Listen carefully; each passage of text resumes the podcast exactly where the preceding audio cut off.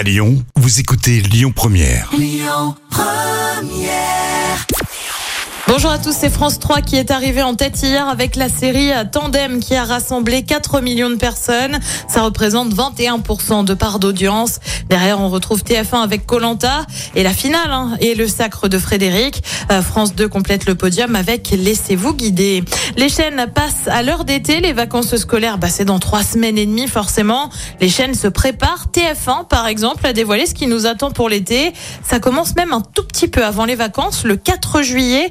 Eh ben, c'est le retour de The Voice Kids, programmation le mardi soir et non plus le week-end avec Nolwenn Leroy, Slimane, Patrick Fiori, mais aussi Kenji Girac en coach. Et puis les week-ends et plus précisément le vendredi soir, euh, TF1 mise aussi sur le retour de Ninja Warrior, le parcours du combattant, hein, vous le savez, animé par euh, Denis Brognard et Iris Mittenard. Une programmation l'été en raison notamment de la Coupe du Monde de rugby qui débarque sur la chaîne dès début septembre. Et puis, justement, on reste dans le monde du sport.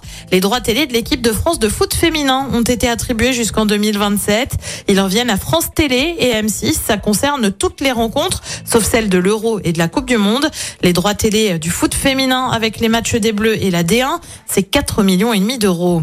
Euh, Côté programme, ce soir sur TF1, c'est Grey's Anatomy. Sur France 2, c'est un film, La vie devant toi. Sur France 3, c'est Le monde de Jamie consacré à un sujet d'actualité puisque c'est la sécheresse. Euh, Sur M6, on retrouve Stéphane Plaza pour un inédit de recherche appartement ou maison. C'est à partir de 21h10.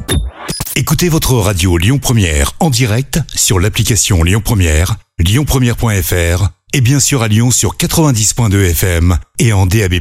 Lyon Première